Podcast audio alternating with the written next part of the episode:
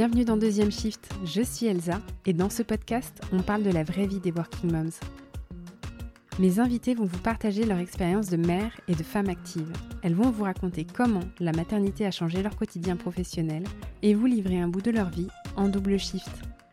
Devenir mère lorsqu'on travaille suscite un tas de questions et provoque un chamboulement dans notre façon d'appréhender notre vie active. Qu'en est-il alors du retour au travail lorsqu'il faut désormais gérer une carrière et une famille? Comment assurer sur tous les fronts afin de rester une professionnelle épanouie et une maman accomplie? Ici, il n'y a pas de complexe, aucune conformité et surtout pas de tabou. Seulement des histoires authentiques, sans filtre et sans jugement, vibrantes et inspirantes.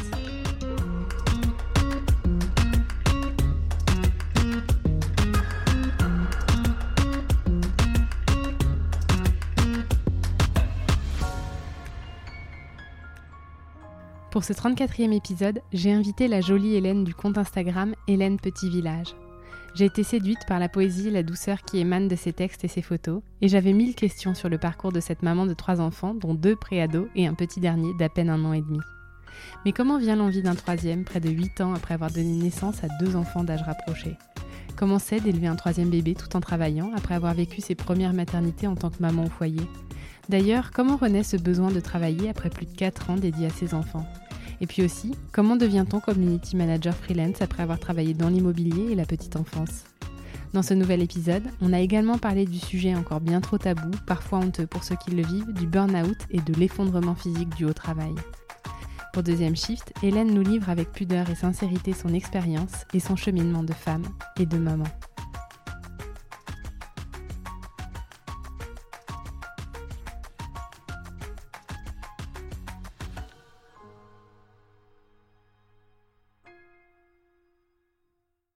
Salut Hélène. Bonjour.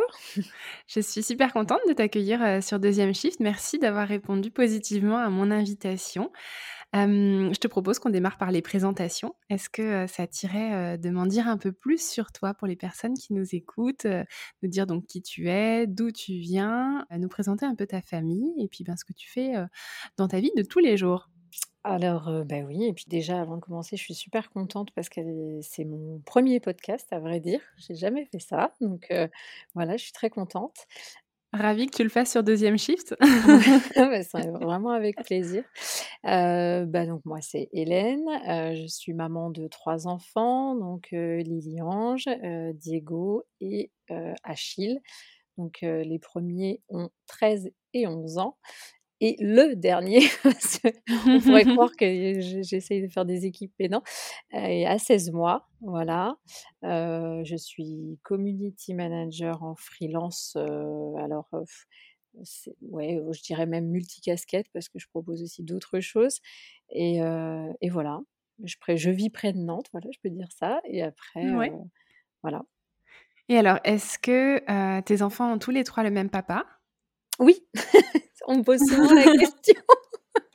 ça me fait beaucoup rire en fait parce que c'est très fréquemment posé du fait de, l'énorme écart, enfin énorme, moi je le trouve pas si grand que ça, mais bon voilà, du, du grand écart d'âge. Mais oui, oui, c'est le même papa. Je dis souvent, je pense que c'est ma petite cerise sur le gâteau, voyant l'âge arriver, voilà, j'avais envie d'un petit dernier. Pourtant, après avoir longtemps dit que non, ah ouais, donc tu as vraiment tu changé d'avis et ton mari aussi, euh, ou ton conjoint, je ne sais pas si vous êtes mariés, euh, lui aussi, il n'avait pas forcément, euh, envie d'un troisième et puis, c'est venu, plus tard? Bah, en fait, ça s'est plutôt passé non, il n'était pas très chaud, je l'avoue. En fait, parce que pendant très longtemps, on alors Diego et Lily ont ont 19 mois d'écart, je vais l'avouer ça n'a pas été, facile tout le temps. Ça a été en même temps des super années et en même temps, c'est quand même l'âge rapproché, c'est quand même vraiment beaucoup de travail. Enfin, j'ose le dire, c'est quand même, voilà. Ouais, 19 mois d'écart, tu dis. Hein. Ouais. Bah, ça paraît en même temps, on se dit, «Ah, c'est quand même beaucoup, ça va, mais moi j'ai toujours eu l'impression d'avoir des, comme des sortes de jumeaux, quoi. C'est-à-dire qu'en fait, quand l'un finissait une étape, bah, l'autre, par exemple, tout bête, l'étape du pot ou l'étape de manger seul, eh ben, il fallait recommencer, pas longtemps après. Donc, donc à la fois c'est bien, et à la fois, voilà, c'était du boulot. Moi, Lily ne marchait pas, que fallait que j'ai Diego dans les bras. Enfin, c'était, je me souviens que c'était, parfois cocasse et en même temps, c'est super comme écart et du coup, pendant longtemps, on était plus dans le bah, voilà, on sort moi, j'ai estimé sortir la «tête de l'eau» entre guillemets et pouvoir, avoir une plus de choses par exemple, typiquement les voyages, et les choses comme ça. Quand Diego a eu, ouais, 4 ans, peut-être 5 ans, donc pendant longtemps, on s'est dit: «Bah, voilà», on était comme ça, on se posait pas trop la question, voire même on dit: «Oh non, non, un autre», et puis, bah, après, c'est je sais pas, c'est la la vie a changé pour plein de choses, notamment pour moi et donc on a, moi, j'ai commencé à vraiment penser différemment d'une manière générale. J'en ai parlé à Yann. Bon, au départ, ça a été, en fait, on a eu une petite incompréhension, je l'avais expliqué une fois dans un post, je pense que Yann, il avait peur que alors, je fais une parenthèse pour, les gens qui nous écoutent parce que tu parles d'en avoir parlé sur un post. En fait, toi, tu as un compte Instagram qui est assez suivi. Tu as 35-40 000 abonnés, quelque chose comme ça? Oui, voilà, ouais. Et donc ton compte Instagram, s'appelle Hélène Petit Village ou c'est ça? Voilà et sur lesquels tu partages en fait, par rapport à ta vie de maman et puis, à ta vie de manière, générale. Oui, beaucoup beaucoup des émotions, ouais, surtout, ouais. Ouais, donc tu dis que tu avais parlé, de cette incompréhension, j'avais dû j'avais dû l'évoquer ou alors du moins c'est c'était peut-être mon intention et mais il me semble que je l'ai évoqué, c'est-à-dire qu'en fait, pour revenir à la question, est-ce que Yann était d'accord? C'est-à-dire que, sur le coup, sans me l'avoir dit, il, pensait, voilà, les Diego et Lily, qu'est-ce qu'ils vont penser? C'est-à-dire que vu l'âge adolescent, nous, on a plus pensé familial. C'est-à-dire que pour moi, c'était pas qu'une décision des parents. Je sais qu'il y a des gens qui le voient comme ça. Nous, c'était ensemble. Donc son premier réflexe a été non, parce que c'est vrai que les enfants n'ont jamais trop évoqué l'envie d'avoir un petit frère ou une petite sœur. Enfin, jamais trop on en a parlé, voire même des fois on rigolait en disant non, limite. Hein. Et, en fait, ça s'est fait un jour très naturellement à table. je pense que Yann a vu que moi, c'était vraiment une, envie importante pour moi. Et il l'a dit voilà, comme une réunion de famille. Bon, bah, voilà. Est-ce que, en gros, est-ce que vous voulez vous aussi un autre enfant, comme si on était. Yann dit souvent, on, est, on est enceinte, il dit souvent ça. Et ben, c'est un peu ça. Et, en fait, on s'est rendu compte que les enfants, Lily était super emballée, Diego lui était très dans bah, c'est votre décision de parents, bizarrement, voilà. Et donc quel âge ils avaient à ce moment-là? Ça devait être 8-9 ans pour Diego et à peu près 10 ans pour Lily. Ouais. Ok. Donc quand même déjà hyper terre à terre. bah ils sont très différents. Hein. Oui, Diego il est très, oui oui bah lui il est comme ça. C'est, il a dit bah moi ça m'est égal, c'est vous qui, qui décidez ça. Et donc il ça n'avait pas trop d'importance pour lui, je pense. Et Lily, elle, elle était très sur le côté ah oui, si, en fait, ce serait, j'aimerais vraiment voir ce que ce que ça fait, un tout petit, euh, voilà. Donc euh, oui, parce qu'elle n'avait pas vécu finalement euh, bah non, en elle conscience l'accueil de son petit frère. Voilà, voilà. Ouais, je pense que c'est, oui, c'est vrai. Ils ont toujours été tous les deux sans trop prêter attention finalement. Enfin, ils ont pratiquement le même âge.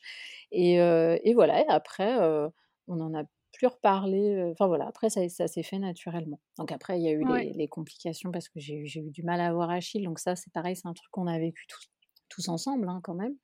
Mais, mais non, après, il a été au contraire, Yann, très soutenant en fait. Moi, j'ai été assez surprise. On pourrait se dire, bah lorsque j'ai eu des difficultés à avoir Achille, bon, il aurait pu se dire, bon, bah voilà, tu vois bien, c'est pas la peine. Et non, au final, c'est lui parfois, qui avait peut-être même plus de peine parfois. C'était. Ouais. Ouais. Et alors, toi, quel âge t'avais quand tu as eu ta première fille et puis ensuite quand tu as eu Achille? C'était 23-24, je pense, à peu près 24 ans pour Lily. Oui, je pense que c'est ça. Ça faisait 4 ans que nous étions ensemble avec Yann. Et, là, Achille, bah, 36 ans. Ouais. Enfin, ai 37. voilà. Il est né en tout cas. OK, d'accord. T'en étais où, toi, dans ta vie professionnelle quand tu as eu ta première fille? Est-ce que vous étiez à la sortie d'études? Est-ce que vous aviez déjà, enfin plus particulièrement toi, une activité professionnelle installée? Comment est-ce que tu t'envisageais l'accueil d'un enfant dans ta configuration de carrière, on va dire? Alors moi, je travaillais, heu, j'étais, heu, bah, négociatrice dans l'immobilier, donc aucun rapport. J'ai changé de nombreuses fois de métier depuis, mais hem, non, bah, très vite, de toute façon, heu, je me suis rendu compte que c'était pas compatible avec, heu, la vie de la vie de maman. En fait, moi, je me suis pas trop posé la question, c'est-à-dire j'anticipe pas ce genre de truc, heu, je me laisse quand même assez porter par la vie finalement. Je me rends compte, bien que je sois quelqu'un qui aime bien connaître les choses à l'avance, là, concernant ça, non, pas du tout. Heu, je travaillais et en fait, c'est vrai que c'était la période, heu, où on parlait beaucoup de la crise, de l'immobilier. C'était vraiment ce cette période-là. Donc déjà, moi, j'avais déboulé, heu, dans un je travaillais dans un tout petit village où il y avait un monsieur dans l'agence. On m'avait parachutée dans cette agence-là et je pense déjà que je lui piquais une bonne partie de son travail. Donc déjà, c'était bon, je pense que ouais, mais pourtant c'était vraiment quelqu'un d'adorable, mais c'est vrai que ça nous a coûté pas mal de de disputes, mais c'est bien tombé quoi finalement, bon voilà, moi je je de toute façon, enfin il était temps que j'arrête en fait, voilà. Donc Ouais. j'ai pas repris le travail, à la naissance, de Lily en fait.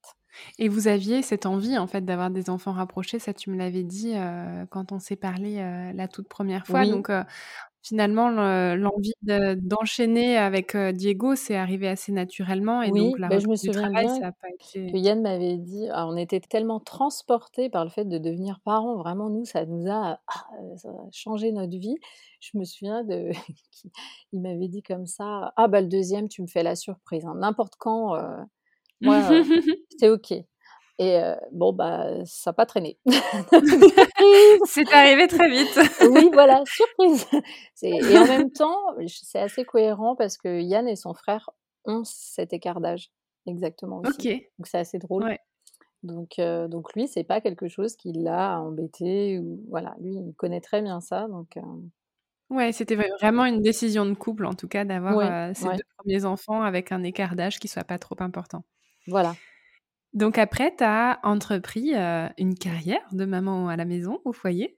Voilà, alors entre temps, j'ai changé plusieurs fois d'orientation, mais Ouais. là, heu, voilà, le la dernière en date, on va dire, donc ça fait quand même déjà, heu, j j'en parlais tout à l'heure, ça doit faire 4 ans, je pense que c'est la 4e année et donc voilà, je travaille en freelance donc à la maison. Donc à la suite de l'arrivée de Diego, combien de temps est-ce que, heu, tu restes, heu, on va dire à la maison à t'occuper des enfants, en tout cas à dédier, heu, la majeure partie de ton temps, Et à je tes enfants? c'est pareil, je suis restée environ, je pense 3-4 ans, peut-être plus, hein, mais jusqu'à oui, jusqu'à ce qu'ils soient, tous les 2 à l'école. J'ai entrepris, une reconversion, en fait, je me souviens, Diego allait en très petite section, donc que le matin, parce que je révisais, moi, je m'étais inscrite, au CNED là pour, repasser j'étais obligée de passer un examen dans ce que je voulais faire, travailler dans la petite enfance, dans les écoles. Donc j'ai dû, repasser un CAP petite enfance, donc je l'ai fait chez moi. Donc voilà, la dernière année, elle était un peu, entre 2 quoi. Tu étais une maman étudiante? Voilà, oui, voilà, OK, ça. OK. C'était un choix aussi à nouveau conjoint que vous aviez fait, heu, avec Yann, heu, du fait que tu, heu, t'occupes des enfants pendant quelques années? Est-ce que c'était ton choix à toi ou est-ce que c'était, une envie, Oui, c'est mon choix moi. Franchement, Yann, là-dessus, il dit non, il on est assez, là-dessus, on a une manière peut-être il y a à la fois des décisions, on va dire simples de couple, mais c'est vrai qu'on est quand même très libre, on va pas s'imposer de choses, enfin, il il est pas comme ça, je suis pas comme ça non plus. Demain, s'il veut arrêter de travailler pour sa boîte, il arrête. Enfin moi, j'ai toujours estimé qu'on n'a pas à on n'a pas à interférer là-dedans. Je sais pas comment expliquer, Ouais. c'est nos choix, donc non, moi, j'avais vraiment moi, quand quand Lily est née, c'était une évidence pour moi. Je sais que j'arrêtais pas de dire: «Je veux être au foyer». Je c'était vraiment alors comme Diego est arrivé très vite, bon bah, voilà, c'était parfait, on restait à la je reste à la maison, hem, parfait, voilà. C'est Ouais. c'était non, c'était ma décision, j'avais vraiment envie de d'avoir ce temps, heu, avec eux, en fait. Et est-ce que tu te souviens comment est-ce que l'envie de reprendre à la fois une formation et une activité professionnelle, heu, arrivée? Qu'est-ce qui s'est passé en toi? Est-ce qu'il y a eu un élément déclencheur ou ça a été quelque chose d'assez progressif? Eh bien, je pense c'est progressif et parce que je félicite les mères au foyer. Alors ça, j'y tiens parce que vraiment, c'est un travail, quoi. Je sais qu'il y a un gros débat sur ces trucs-là, mais moi, pour moi, il y en a pas, en tout cas, dans ce que je ressens, hein, c'est un ressenti. c'est un vrai travail, c'est voilà, c'était ma décision, hein, de je sais que chacune a sa manière d'être dans ce qui veut dire être au foyer. C'est pas parce qu'on est au foyer qu'on est obligé de tout scoltiner, hein, c'est pas ça que je suis en train de dire. Moi, c'était mon choix, je me suis imposée de faire un petit peu beaucoup et trop de choses, je pense et tu veux dire par rapport, aux enfants, au maintien de de la maison, Ouais, voilà, moi je voulais tout faire. Je je voulais tout faire et puis je voulais, aussi, je je voulais gérer, le lien avec les les grands-parents, tout ça, donc je me suis imposé pas mal de choses et finalement pour me rendre compte que, bah, c'était, waouh quoi, c'est quand même du du du boulot et que je pense que les voyant aller vers l'école, je me voyais pas après garder ce rôle-là euh, à la maison et je pense que j'avais envie aussi d'avoir mon truc à moi. Je pense que moi j'ai toujours été tiraillée comme ça entre je veux être avec ma famille, mais je veux avoir mes trucs à moi. Et euh, les trucs à moi, euh, ça passait par, bah, par le travail. Je saurais pas trop bien expliquer finalement pourquoi le travail, parce qu'on peut très bien avoir ses trucs à soi dans autre chose, mais j'avais envie de ça et je me souviens que c'est en, en allant dans, dans, les écoles, j'accompagnais un peu les sorties là un petit peu vers la fin et c'est comme ça que je me suis dit oh j'aimerais bien faire ce métier-là. Voilà, essayer en fait. Ouais. Voilà. Ok. Donc tu passes ton CAP petite enfance, tu commences à travailler dans des écoles maternelles du coup? Alors au début, c'est quand même assez galère. Donc moi j'ai fait beaucoup de remplacements parce que c'est comme ça que ça fonctionne. Donc remplacement, j'ai fait aussi beaucoup d'animations parce que quand vous n'avez pas de place dans les écoles, vous faites les animations du midi, les choses comme ça. Donc moi j'ai fait pas mal de choses comme ça et puis à côté, j'avais mon plan B, c'est-à-dire je ne sais pour quelle raison, j'avais eu envie, je pense que déjà j'avais mon blog, j'avais un blog aussi à l'époque et j'ai ouvert une boutique en ligne en fait, de vente, de vêtements pour enfants. J'achetais et je revendais, enfin une sorte on appellerait ça concept store maintenant aujourd'hui. Donc je faisais les deux et puis un jour, j'ai eu la chance dans une école privée d'être embauchée en CDI. Et là, c'est quand même dans cette profession, c'est quand même le Graal parce que c'est dur à trouver. Et là, du coup, j'ai décidé de stopper la boutique parce que, mmh, voilà, pour moi, c'était vraiment le plan A. Et, et voilà, je l'avais obtenu, donc c'était bon. Voilà. D'accord, OK, intéressant, enfin de vraiment, être resté, fidèle à l'idée que tu avais en tête, c'était le plan A, trouver un emploi, fixe dans la Voilà, j'avais c'est vrai que j'avais besoin je pense que j'avais besoin de, bah, le mot c'est ça, fixe et de sécurité sans doute. J'avais j'avais envie de voir je voulais rester quand même dans une certaine routine et voilà, bon ça a pas forcément bien fini mais mais voilà, moi j'en garde quand même, il y a des bons souvenirs mais mais j'avais ce besoin en tout cas à l'époque. Ouais, bah, c'est ça c'est rigolo que tu dises ça, d'avoir, ce besoin de sécurité. finalement, tu l'as un peu perdu avec l'activité freelance. Oui. Parce que c'est vrai que la sécurité, de l'emploi bon alors oui, as la sécurité de l'emploi, on va dire, parce que tu et maître de ton métier et de ton emploi. Voilà. Mais ça requiert quand même toute une partie d'entrepreneuriat et puis bah, l'insécurité financière que ça peut vouloir dire. quand, bah, quand on travaille pas, il n'y a pas de, de revenus qui rentrent quand on est indépendant. Comment est-ce que tu as opéré ce switch? Bah, en fait, finalement, si j'y réfléchis bien, ça ça ressemble énormément à ce que je faisais au départ quand j'étais dans l'immobilier. Parce que en fait, alors moi j'avais une partie, on va pas rentrer dans les détails, mais j'avais une partie fixe, mais qui n'était pas énorme et il faut toujours, gagner.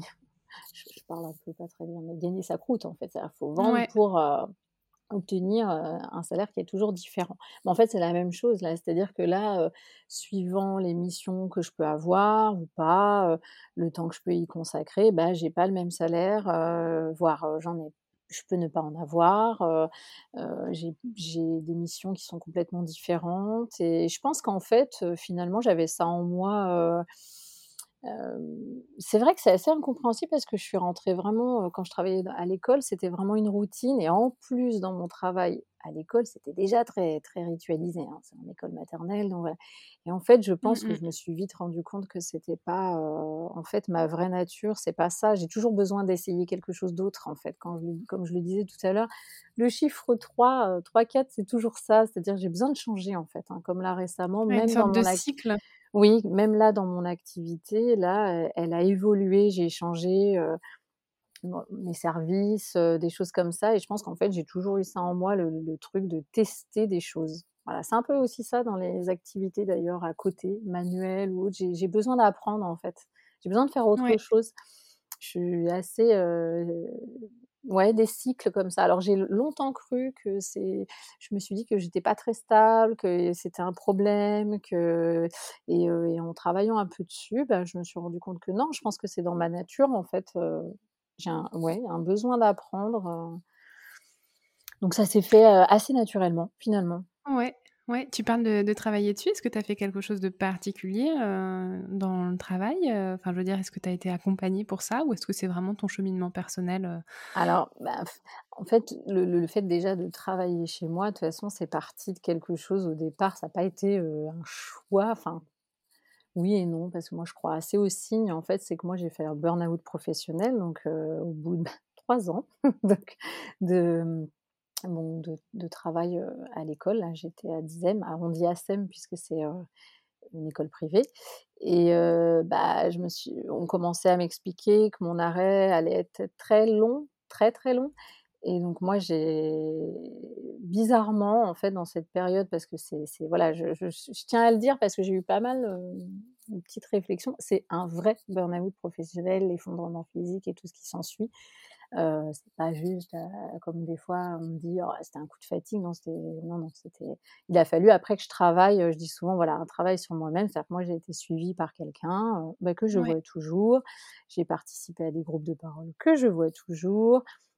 Je me suis beaucoup documentée aussi sur, sur le burn-out et en fait, un matin, je me suis réveillée, je me suis dit: «Non, non, non, mais moi, par contre, là, pour le coup, j'avais pas du tout envie de rester chez moi, sans objectif». Là là, pour le coup, il y avait rien, heu, et puis je sentais l'amorosité, heu, plus qu'ambiante, enfin, ça je le sentais pas, enfin, c'était vraiment ça a été une période dure. Enfin, il y a eu même des très, très mauvaises pensées, hein. Je je je le dis parce que les gens qui vivent ça, c'est quand même assez hard. Donc Ouais, je je me permets de faire une parenthèse pour, heu, dire aux personnes qui nous écoutent et qu'il y a un épisode hors série, heu, qui est le hors série du mois de février où on parle, des des signes précurseurs et mmh. de comment s'en sortir du burn-out professionnel. Parce qu'on s'en sort, il faut se le dire, oui. Vraiment, parce que quand on y est, on on voit pas ça, mais si. Voilà, c'est long, Ouais, peut-être. tout à fait. Donc c'est vraiment pour, heu, la parenthèse, heu, par rapport à des Mmh. personnes qui pourraient, heu, nous écouter et et ressentir un écho par rapport à ce que tu es en Mmh. train de dire. Oui, parce que c'est important. C'est tellement important. Enfin, moi, c'est le sujet, on va pas partir là-dessus pendant 3 heures, parce que je pourrais, mais moi, j'ai fait ça. J'ai eu besoin d'écouter, de regarder des vidéos, de me dire: «Mais mais c'est pas possible, heu», parce qu'on se dit toujours: «Mais non, non, c'est pas moi, heu, mais non, non, c'est juste, bah, le fameux coup de fatigue et tout» et non, non, enfin, moi, je voyais bien que non et puis on me l'a dit, de toute façon. Donc c'est ouais. vrai que faut se dire qu'on n'est pas on n'est pas tout seul, hein, dans ce truc-là. Non, tout à fait, tout à fait et donc toi, en fait, ça a été aussi un peu salvateur, le fait de te projeter sur, heu, une nouvelle activité professionnelle ensuite pour sortir de de ce dont tu parlais, la morosité? Oui, parce que du coup, bah, je me suis réveillée en me disant: «Mais qu'est-ce que bon, qu'est-ce que tu sais faire là?» s'il fallait trouver parce que je me voyais pas ne pas travailler, en fait. C'est ça qui était assez étrange, heu, j'ai trouvé que ça pour me disant: «Non, non, mais il faut que j'ai une activité, il faut que j'ai quelque chose», heu et bah, alors ça peut être malheureux, hein, mais heu, à l'époque, bon, bah, je je m'occupais déjà de ma page Instagram. Alors c'est vrai, hein, celles qui me connaissent, il y a des femmes qui me suivent depuis très, très longtemps, qui connaissent mon histoire. Y a on le voit, il y a toute une période voilà, j'essayais de dire que ça va bien, mais ça n'allait pas du tout. Mais le fait de faire ça, ça m'a vachement aidée et en fait, du coup, je me suis réveillée en me disant: «Mais qu'est-ce que tu sais faire?» bah, mine de rien, à l'époque, il y avait déjà, voilà, on avait déjà des petits partenariats, des choses comme ça. Je sa je savais les mettre en avant. Voilà. Si s'il y a une chose au moins où j'arrivais à être positive sur moi, c'est de me dire: «Bah, mine de rien, ça je le sais le faire, je connais très bien Instagram» et et les réseaux, hein. J'avais déjà eu un blog, comme je je connaissais pas mal de créatrices, je je baignais un peu dans ce milieu-là, souvent j'entendais: «Beh, ouais, mais moi j'ai pas le temps de m'occuper de ma communication». J'entendais souvent ça. Donc je me suis dit: «Là, il y a un truc à faire, ça je peux le faire en fait». Donc ça a commencé comme ça, heu, j'ai rédigé le blog, heu, d'une boutique et puis après le blog d'une boutique, ça m'a amené, heu, une une grosse marque enfant m'a fait confiance et hop, ils m'ont heu, de tout en restant freelance, j'allais quand même dans leur service et après une autre et et voilà et ça s'est fait comme ça et et, voilà, il y, a vraiment des gens qui m'ont fait confiance dans une période compliquée et, ça m'a aidé à sortir complètement du truc et finalement à me dire, c'est un peu comme si je l'avais choisi finalement. C'est un, peu, un peu particulier, hein, mais c'est ça. Et alors, ce burn-out professionnel, est-ce qu'il avait impacté ta capacité à gérer, tes responsabilités, parentales? Ou est-ce qu'il y avait vraiment une dissociation qui était faite et à la maison et avec tes enfants, tu arrivais à te ressourcer et à te trouver, bien, à réussir ce que tu entreprenais sur la partie parentale, on va dire? Ben, en fait, moi, et d'ailleurs, c'est ce que je disais à la personne qui me suivait à l'époque, j'ai jamais eu de soucis à la maison j'ai toujours trouvé ça super, je me suis toujours sentie bien à la maison, et c'est ça que je comprenais pas, c'est que dès qu'il y, avait, à l'époque quand j'allais au travail, ou dès que les enfants passaient la porte, tout le monde partait, et mon mari à l'époque travaillait beaucoup moins à la maison, parce que là maintenant il travaille beaucoup à la maison, bon, bah, je me retrouvais toute seule et là, rap, ça, ça retombait, quoi. C'était impressionnant. Donc, je pense aussi que j'essayais de faire face aussi face à eux, pas trop montrer que, voilà, que c'était. Et en même temps, j'avais pas trop à me forcer. J'étais vraiment bien avec eux. Donc, c'est aussi ce qui m'a sauvée, clairement, parce que c'est très compliqué quand ça prend toute la place. Moi, il y avait quand même, il y avait ce truc où c'était bien. Alors, ils le savaient. Après, moi, je, je sais que dans l'éducation des enfants, on n'a pas toujours avec d'autres personnes la même manière de faire. Nous ici, on est, on ne leur cache pas de choses. Donc moi, je n'ai pas fait croire que bon, ils ne m'ont pas vu dans des situations trop compliquées, mais ils, le savaient ce qui se passait. Voilà, on a toujours dit la vérité. maman ne retournera pas à son travail parce que bah voilà, ça va pas du tout. bon, avec les mots adaptés à leur âge, mais bien sûr. Mais mais ils l'ont très bien compris ça s'est plutôt bien passé en fait. Ouais, donc la, famille finalement t'a porté un petit peu pour bah, t'en sortir aussi de, ce burn-out professionnel, en tout cas pour réussir à garder un équilibre qui te laissait pas tomber trop profondément. C'est ça, parce qu'en fait, c'est vrai que, ouais, c'est vrai qu'en 10 ans, je, me rends compte comme la, famille, la mienne, a vraiment une dimension importante pour moi. C'est, ouais. Et alors, est-ce que ce mmh, lancement en freelance aussi t'a permis de trouver un équilibre qui te convenait par rapport à la balance entre ce que tu disais quand tu as repris une activité professionnelle, quand tes deux premiers ont été scolarisés et dont tu avais besoin, et puis le fait de vouloir être quand même avec eux, être impliqué dans leur éducation, être, mmh. être présente. Est-ce que ça t'a permis de trouver l'équilibre que tu souhaitais? Oui, ben c'est vrai que c'était aussi ça. C'est-à-dire que, le fait de travailler à la maison, il y avait aussi, quelque part ce truc de comme quand j'étais un peu au foyer, c'est-à-dire qu'il y a un peu des 2. C'est-à-dire je travaille, mais en même temps, je suis quand même là, pour les enfants. Enfin, j'essaye de l'être au maximum. Alors des fois, il y a des journées ratées et puis des fois, il y a des journées au top mais ça m'a permis quand même d'être avec eux et de pouvoir profiter au maximum de leur présence ouais quand même je pense que et, ça aide beaucoup aussi mmh. Ouais et alors avant que Achille soit parmi vous, où mmh. on sait que le rythme avec un bébé est très différent qu'avec des enfants, qui sont scolarisés, est-ce que tu travaillais uniquement quand, tes enfants étaient à l'école ou est-ce que ça t'arrivait de travailler quand ils étaient aussi présents? Ou est-ce que tu avais vraiment calqué ton ton rythme pro par rapport à leur rythme scolaire? Non, bah, justement, je pense que je m'en sors un peu mieux et encore, je ne sais pas, actuellement, mais non, ça débordait. C'est-à-dire que le problème en freelance, c'est que ça déborde, surtout moi, je, m'occupe des réseaux sociaux des entreprises, donc bah, je suis amenée à travailler le samedi, le dimanche. Voilà, c'est un peu. Alors après, j'ai diversifié mon offre pour justement expliquer que voilà, je peux, je peux pas tout gérer sur leur compte. Enfin, ça c'est autre chose. Mais non, ça déborde. Non, je dois bien avouer. et avant et maintenant. Maintenant peut-être un peu moins parce que j'ai conscience du fait du burn-out. Il y a plein de choses comme je ne répondrai pas en pleine nuit à un client parce que lui, il, il est là en train de travailler et que je reçois un mail. Ben non. Donc j'ai arrêté les notifications, tous les trucs comme ça. J'essaye que, voilà, même si j'ai fait un travail un dimanche pour mon client, quand je ferme l'ordinateur, il est fermé, voilà. Mais après, les enfants, ils savent quand même bien que mon travail, c'est un peu comme ça. après, c'est vrai que quand Diego et Lily étaient scolarisés, j'avais plus de temps en, termes de plage horaire dans la journée. Donc, mais il n'empêche que ça ça déborde, hein. Les clients, eux, des fois, voilà, ils sont plus dispo à 20:00, c'est pas mais d'une manière générale, quand même, j'ai toujours, pas trop mal géré ce truc-là parce que je je ne veux il y a quand même toujours ces petits trucs burn-out, dans ma tête et je ça, c'est non, c'est non, c'est clair, Ouais, ça tu ça veux pas atteindre, pas. cette limite, Voilà. où, tu risquerais de de sombrer à nouveau. Ouais, bien sûr, c'est tant mieux, d'un côté, que tu arrives à à te protéger de ça et à à mettre en place des choses Oui. pour, heu, pour ne jamais, heu, retomber sur, heu, sur la difficulté professionnelle que tu as vécue auparavant, tout à fait.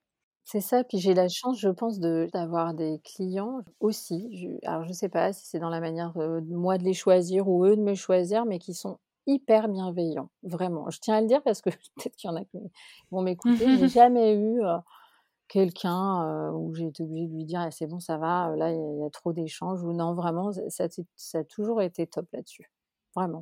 Génial. Bon, bah, on choisit aussi des clients qui nous ressemblent, hein. Voilà, peut-être, il faut croire.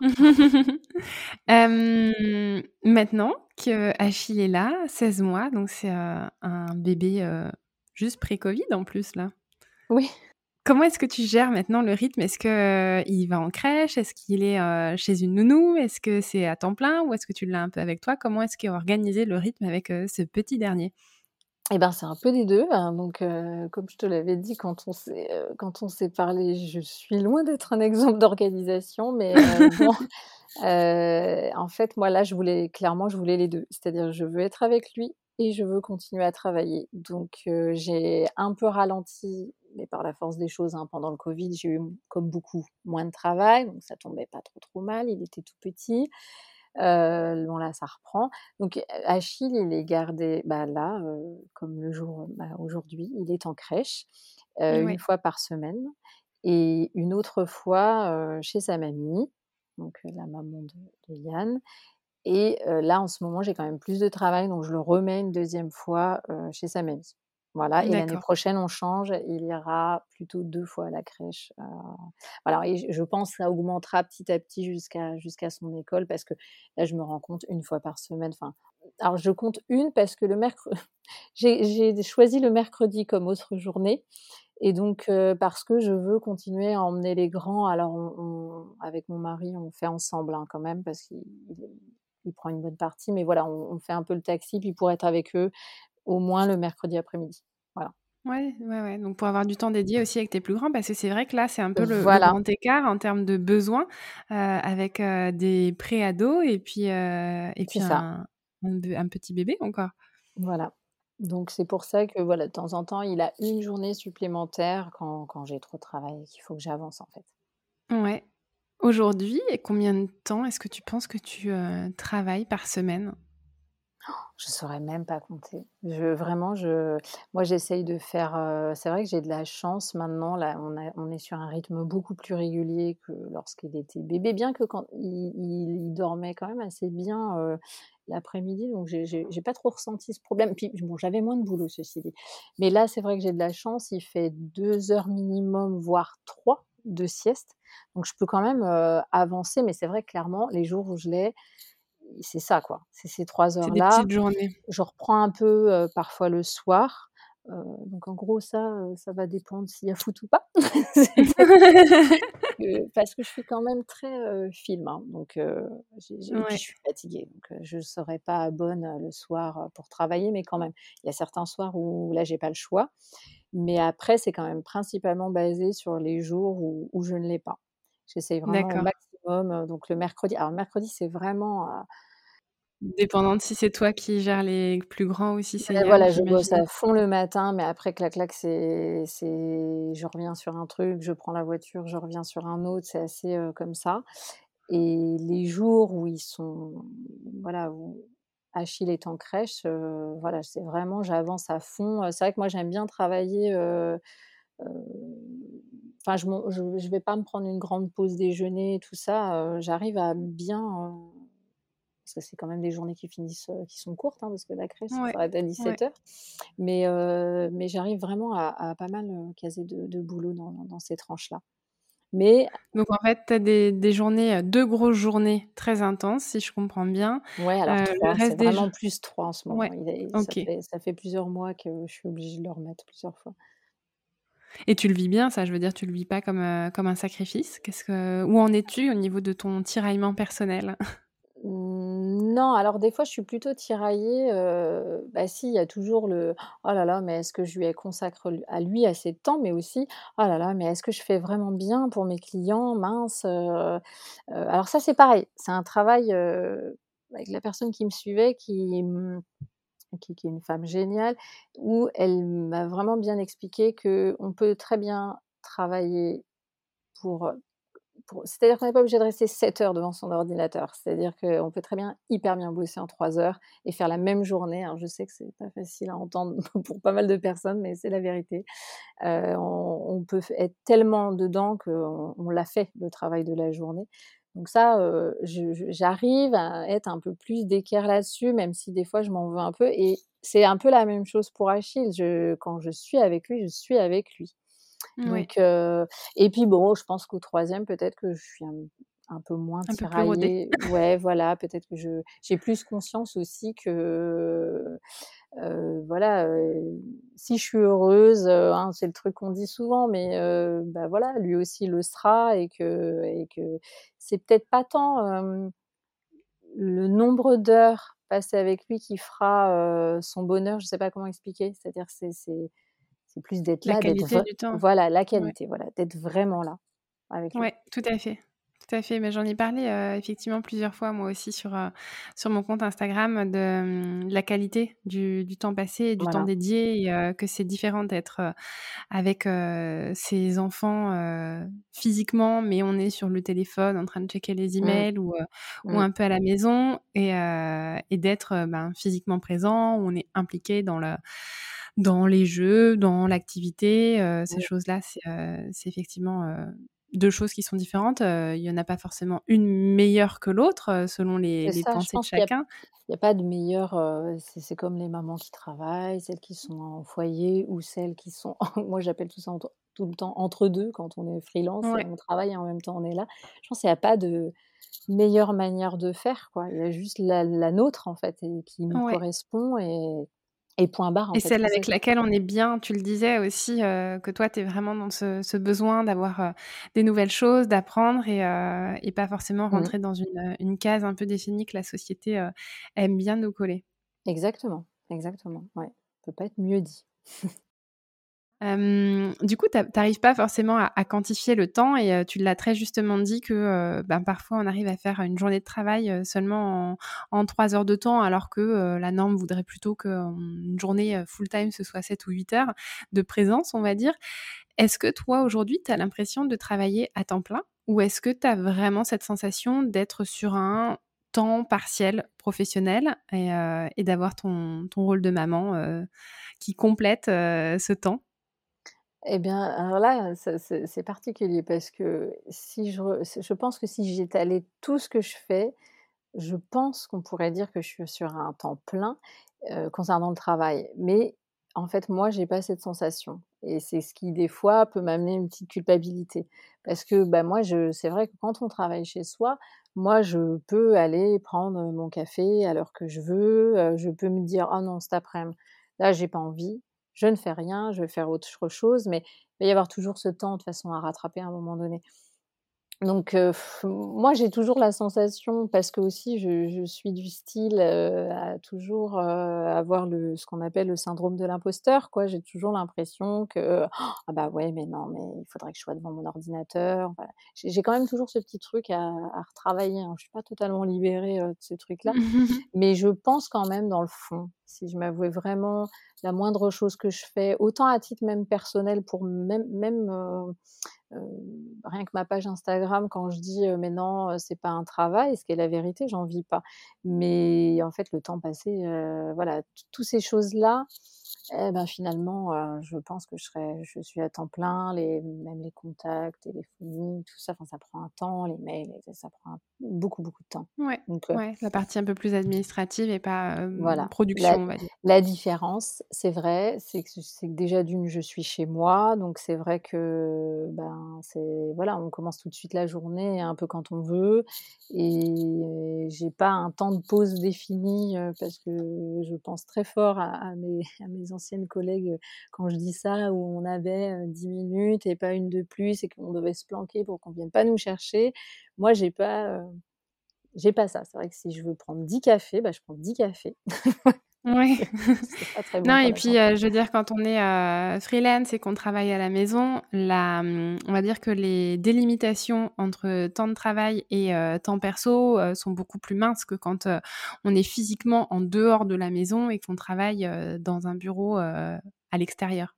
Oui, exactement, ouais. Mais après, ça a ses avantages comme ses inconvénients. Parce que parfois, l'entourage ou même, les enfants, ont du mal à comprendre si tu es encore en mode travail ou si tu plus dans ton travail et et c'est oui et même l'entourage aussi, des fois, ont du mal à comprendre que quand tu mets ton enfant à garder, c'est pas c'est pour travailler, que c'est pas tout le temps pour, prendre un café ou voilà, ça ça ça a ses ses petits inconvénients.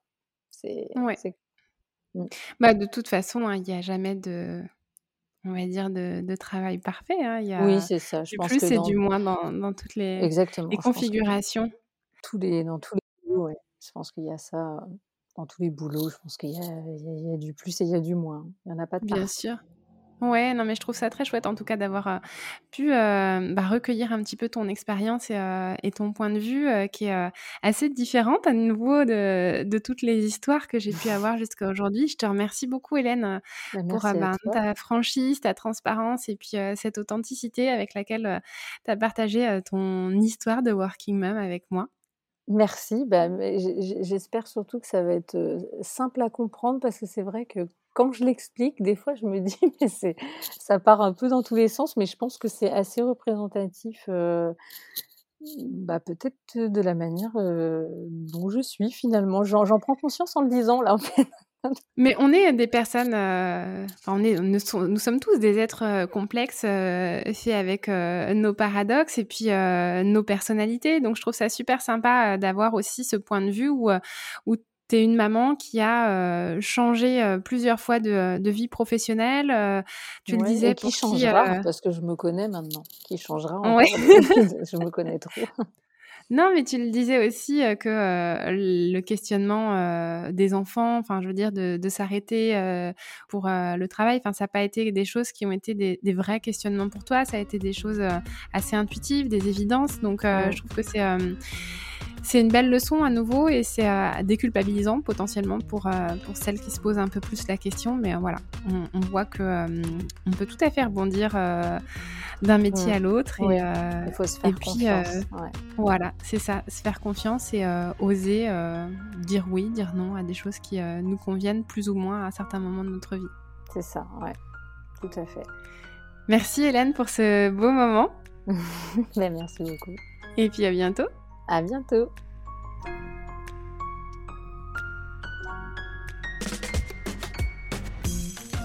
Cet épisode est maintenant terminé.